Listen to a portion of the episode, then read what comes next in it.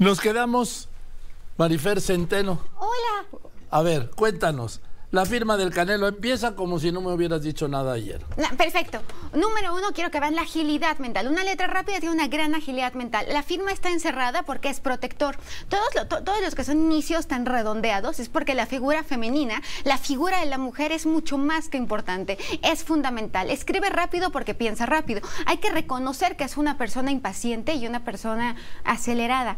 Es una persona que además necesita de movimiento y de actividad constante. La intensidad, la firma el nerviosismo, la ansiedad. Una letra que además es en mayúscula, lo cual refleja esta la, verdad, una personalidad práctica, una persona que además la letra es ligada, lo cual nos habla una vez más de una gran intuición, una persona práctica, una persona concreta, una persona a la cual no le gusta perder el tiempo en absolutamente nada, se presenta tal y como es, le gusta a quien le gusta y a quien no también, y además es una persona ambiciosa y sumamente competitiva. Ahora, cuando esto, de, esto del canelo, eso es un agregado que le hace para, para dedicar la foto. Sí. Esa no es su firma la firma es el pues el círculo este está como paloma doble, no sé.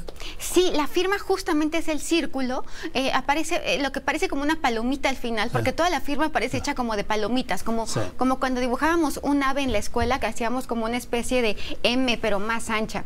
¿Por qué? Bueno, eh, eso es un punto al final, porque termina lo que empieza. La letra alta porque es leal. Que la firma en realidad no diga nada es porque es enigmático. Hay una línea, hay una línea que es muy larga después de que, por lo tanto, pide mucho respeto a su espacio y a su Gracias, Mari.